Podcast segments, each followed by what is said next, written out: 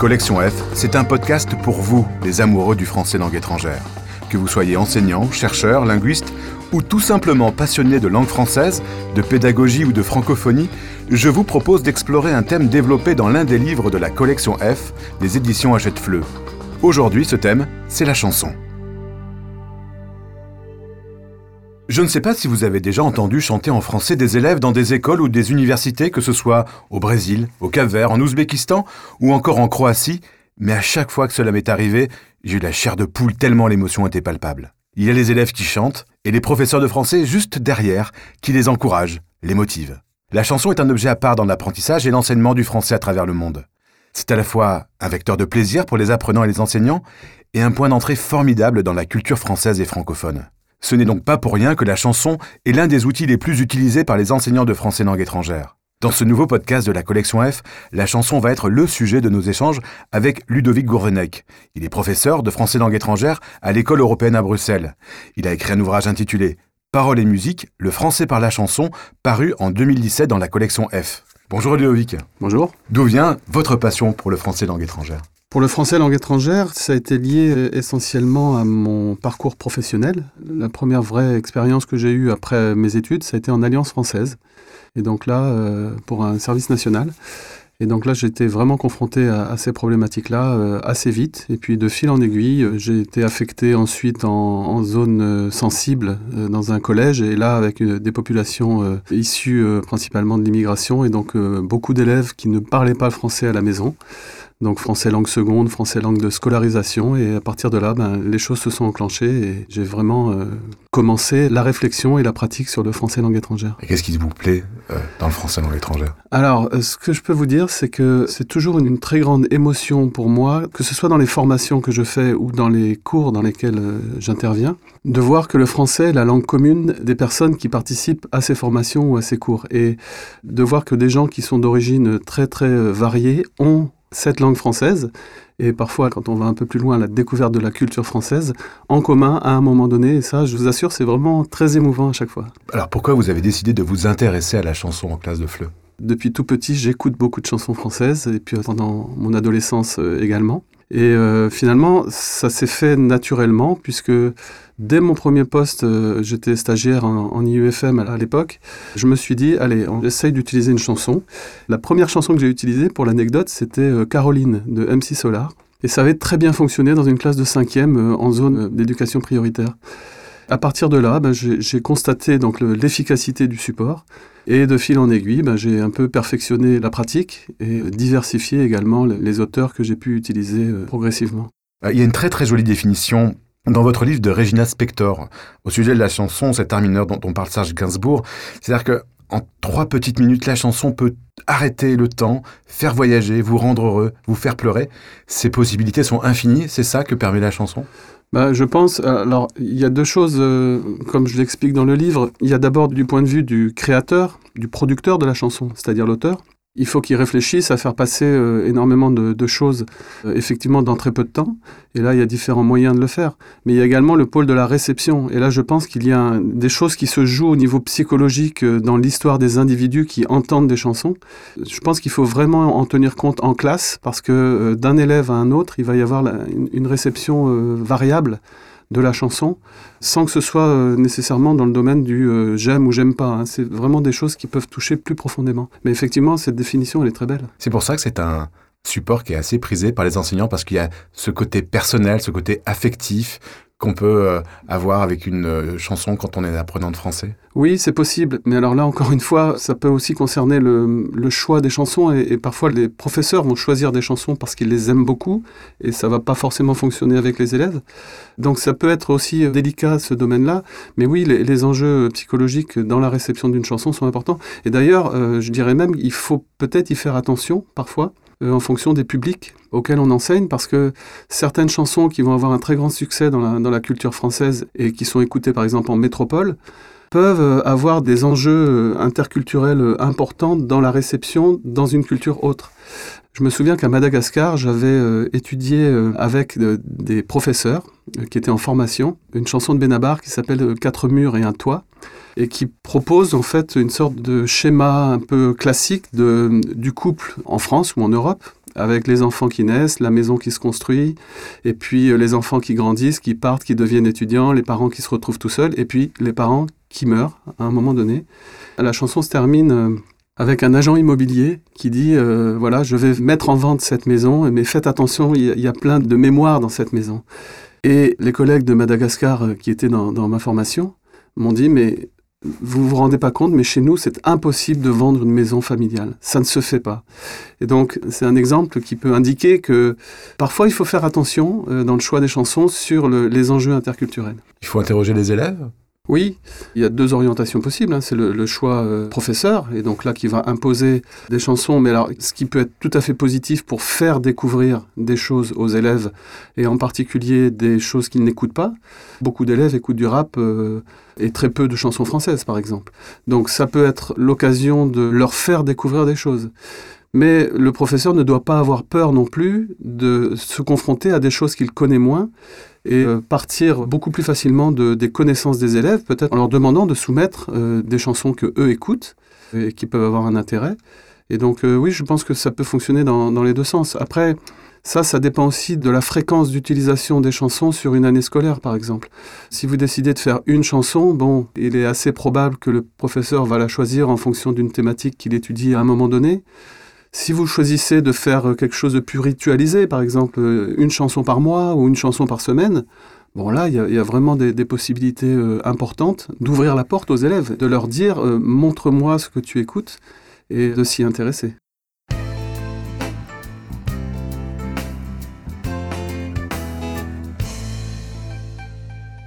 Ce que vous dites dans le livre, en fait, c'est que la chanson, c'est vraiment un tout. C'est pas qu'un texte littéraire. C'est qu'à la fois, ce sont les paroles, la mise en musique, l'interprétation vocale. Et c'est ça qu'il faut aborder en, salle de classe. Alors, oui, euh, moi j'ai travaillé sur euh, vraiment ce premier aspect qui est l'organisation interne de la chanson, hein, en prenant euh, comme concept celui de système. C'est-à-dire que si on décide d'utiliser une chanson en classe, il faut respecter le genre. C'est-à-dire également que si on étudie que le texte, ce qui est une possibilité, hein, eh bien, on étudie un poème, en fait. On étudie un texte écrit. Et si on délaisse le reste, c'est-à-dire effectivement la musique ou la mise en musique et l'interprétation, eh bien, on perd des choses. Donc, l'intérêt vraiment principal au niveau de l'organisation interne de la chanson, c'est de voir comment les trois paramètres du système créent du sens les uns avec les autres. Et ça, c'est assez passionnant et euh, ce n'est pas si compliqué que ça. Et euh, les élèves sont réceptifs. Travailler la chanson, c'est se frotter forcément à une culture. Ben, nécessairement. Mais ça, on peut le trouver à, différents euh, niveaux. Hein. L'ancrage culturel d'une chanson, ça peut être le thème qui est utilisé, hein, tout simplement.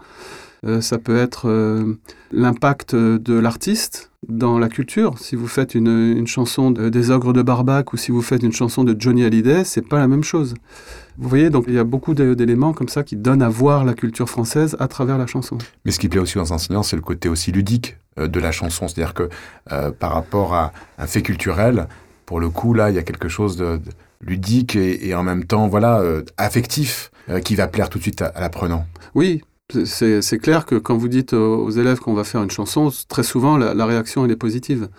Mais je dis également que on peut euh, très mal exploiter une chanson euh, super ou bien euh, très bien exploiter euh, de façon didactique une chanson qui a priori pourrait être euh, un petit peu ennuyante ou bien un petit peu lente voilà donc l'exploitation pédagogique est quand même importante parce que c'est l'exploitation qui va dynamiser le cours et pas la chanson en elle-même donc ça se prépare vraiment en amont quand on veut travailler une chanson en classe de langue il faut préparer les choses. Bah, il me semble que oui. Ça nécessite un peu de recherche, de préparation, mais en même temps, je pense qu'avec l'expérience, les enseignants qui se frottent à l'utilisation de la chanson, euh, s'ils font deux, trois, quatre chansons, ben, des réflexes sont acquis et, on gagne du temps après dans les préparations. Mais oui, on disait à l'instant que la chanson est ancrée dans la socioculture. Ben, choisir une chanson, c'est aller faire des recherches sur l'artiste, sur la maison de disques peut-être, sur euh, les clips qui ont été faits, ce qu'on voit dans, ces clips, tout un réseau d'informations euh, socioculturelles qui sont absolument nécessaires. Ceci dit, on peut aussi parfois passer à côté d'éléments socioculturels, contextuels, et bien exploiter la chanson. C'est toujours mieux d'avoir ces éléments-là, mais c'est vrai que si on est euh, au Laos ou bien euh, en Bolivie, on n'a pas forcément accès nécessairement à des éléments contextuels euh, précis d'une chanson française qui a été créée en France. Et c'est pas grave.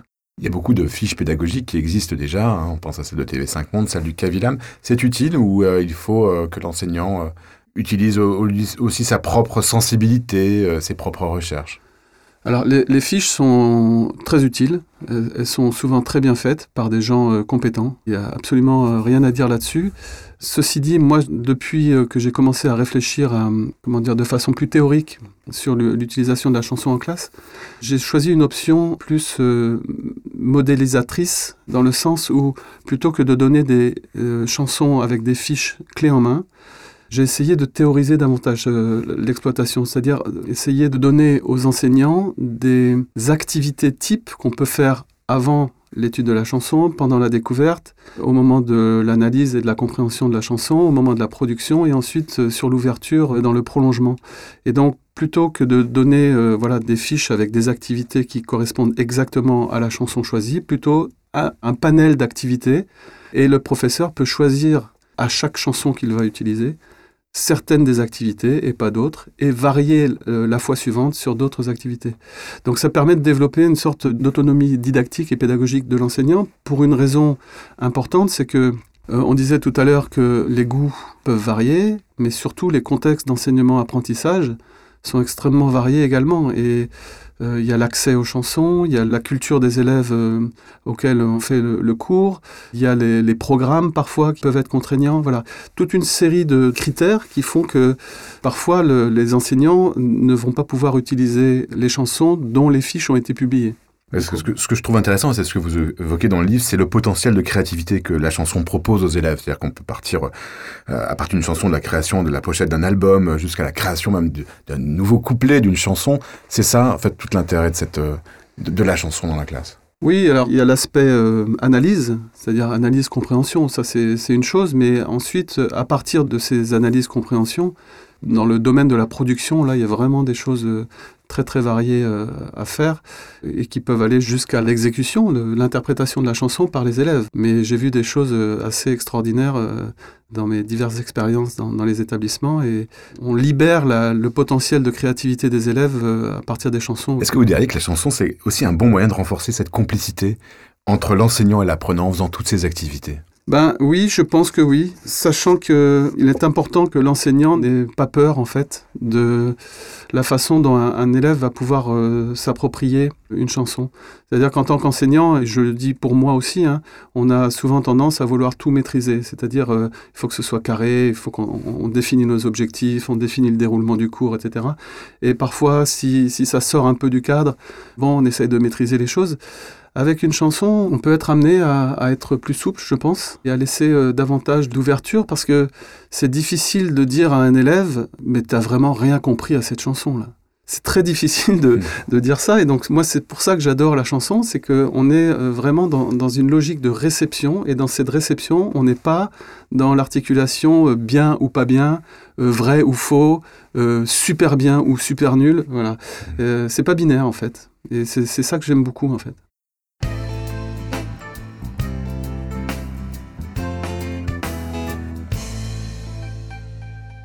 Dans le livre, vous abordez euh, quelque chose qui est très intéressant et qui fait partie de la chanson, c'est le clip vidéo, qui est un objet culturel euh, à part entière en fait. Oui, alors le clip vidéo, c'est une ressource euh, extraordinaire. Donc on peut faire énormément de choses avec les clips vidéo. C'est sans fin en fait un, clip, hein, parce qu'on peut analyser le rapport des images avec la chanson, ou les paroles de la chanson par exemple. Euh, mais on peut aussi se concentrer uniquement sur les images du clip et, développer une sorte de, transcription narrative de ce qu'on voit. Et puis il y a de quoi discuter autour de clips, autour de chansons, c'est surtout ça. De toute façon, dès qu'il y a l'image animée, c'est plus la même chose. L'image animée euh, centralise vraiment l'attention euh, de façon assez euh, incroyable d'ailleurs. Hein. Mais donc que ce soit dans un live ou que ce soit dans un clip, la force de l'image, c'est impressionnant. Mais découvrir le clip, acquérir cette compétence générique de savoir analyser ces images, ben ça s'apprend. Et le professeur, je pense, a un rôle de ce point de vue-là. Il y a l'exportation de la chanson française à l'international. Euh, il y a plusieurs dizaines d'années, on avait des grands interprètes. Hein. je pense à Edith Piaf, à Jodassin, à Aznavour, euh, qu'on entend encore euh, chanter dans les salles de classe à travers le monde. Est-ce qu'aujourd'hui, on n'est pas en manque aujourd'hui de grandes voix qui permettent d'exporter la chanson française aux quatre coins du monde et, de motiver les élèves à aller vers ces chansons-là, à les écouter et, et à les travailler en salle de classe? Dans la production française, mais il y a une qualité euh, extraordinaire, vraiment extraordinaire. Donc la difficulté peut-être pour cette diffusion de la culture française, c'est comment faire accéder des professeurs ou, tout simplement des citoyens du monde entier à cette nouvelle euh, production euh, française qui est en sans cesse renouvellement. Moi-même, j'ai parfois du mal à, suivre tout ce qui peut se faire. Comment faire justement? Est-ce que vous avez des conseils pour un professeur de français qui est à l'autre bout du monde et qui aimerait ben, comment dire, travailler dans sa classe une chanson française d'aujourd'hui, populaire, euh, euh, facile, euh, agréable pour ses élèves. Comment trouver les bonnes eh ben, chansons Le vecteur principal, ça va être Internet, qui est une, une base de données hallucinante, incroyable. Moi, j'aime beaucoup aller sur le site de Taratata, hein, qui est une émission qui présente de façon très régulière des artistes en live, ce qui est très important. Et l'autre vecteur aussi que moi j'aime bien utiliser, mais qui est accessibles d'un peu partout sont les plateformes euh, type Spotify ou, Deezer, proposent très régulièrement des, des flows. Des listes de, chansons de chanteurs ah, français. oui, c'est carrément les morceaux. Hein. Moi, régulièrement, en général en fin de semaine, je clique sur un flow chanson française et je découvre. Alors j'écoute 15, 20, 30 chansons comme ça. Euh, et, j'en découvre toujours deux, trois artistes qui me, qui me plaisent beaucoup. Donc faut être un peu curieux, ça, ça, ça prend un petit peu de temps, hein, mais c'est agréable. Mais c'est du plaisir. Est-ce qu'il n'est pas aussi important d'élargir l'écoute des élèves à la musique francophone et, pas uniquement française? Oui, bien sûr. Parce que la, musique francophone, euh, historiquement, elle a été importante. Hein. Venant d'Afrique, venant de, du Québec, par exemple. Bon, moi, je, je, vis en Belgique là depuis cinq ans. Je vois une certaine diversité aussi et un dynamisme de la scène euh, francophone belge. Et donc oui, bien sûr, ça serait euh, dangereux, réducteur de ne s'en tenir qu'à la chanson française, d'autant que cette chanson française, bien souvent, elle est influencée par euh, toute une série de repères culturels qui ne sont pas liés à la métropole française. Est-ce que finalement, pour un professeur de FLE, le meilleur moyen d'entrer dans le monde de la chanson n'est pas de la pratiquer, de chanter et de faire chanter ses élèves Oui, c'est de s'approprier par la voix et par le corps les chansons qu'on décide d'étudier.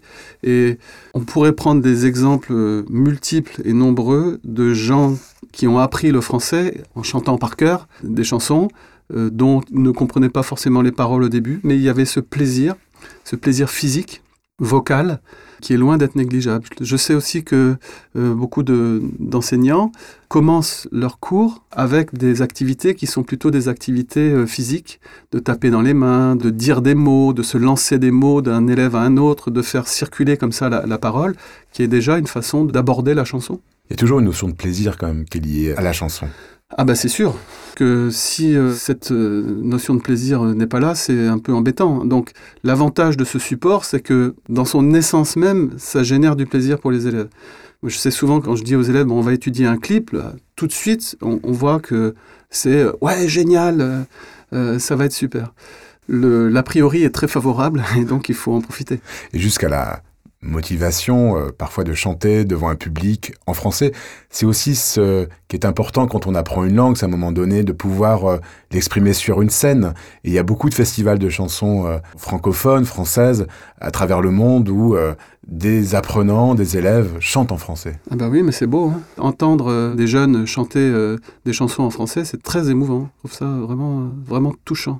Pour terminer, j'ai une petite question. Quelles seraient vos trois chansons coup de cœur qui vous semblent les plus intéressantes pour aborder euh, la chanson en, classe de langue Alors, bah, je, dirais des chansons que j'ai utilisées récemment en classe, qui ne sont pas forcément des, chansons récentes.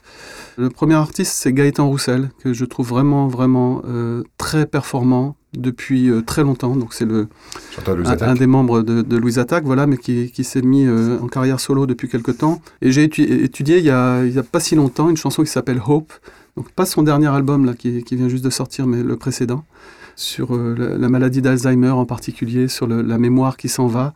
Et c'est une chanson qui est absolument euh, magnifique. Deuxième proposition, ça serait le, groupe La Femme, qui est un groupe un peu atypique dans, le, dans la production française.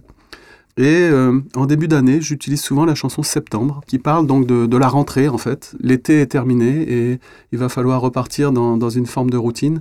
C'est une, très très belle chanson. Et puis, euh, j'ai dernièrement étudié également en classe, et ça avait très bien fonctionné, euh, la chanson Respire de Gaël Faye, qui est un, artiste qui est intéressant parce qu'il est à la limite, je trouve, du genre chanson française et du rap. Euh, avec une sorte de, mix euh, esthétique que moi j'aime beaucoup et que les élèves aiment beaucoup. Mais ceci dit, je pourrais, euh, je pourrais citer San, je pourrais citer Fauve, par exemple, qui est devenu Magenta, une artiste qui s'appelle PR2B, qui est super, ou bien Feu Chatterton, qui vraiment met en avant la, la poésie. Voilà, il y en aurait énormément. La liste est longue et on la retrouve, euh, on retrouve beaucoup d'exemples dans votre livre et puis on va donner aussi euh, beaucoup de liens sur le site internet de la collection F pour vous permettre, euh, pour permettre aux enseignants de français ben, de découvrir tout cet univers musical et puis aussi à travers votre livre la façon de les aborder. Merci beaucoup Ludovic. Ben, je vous en prie.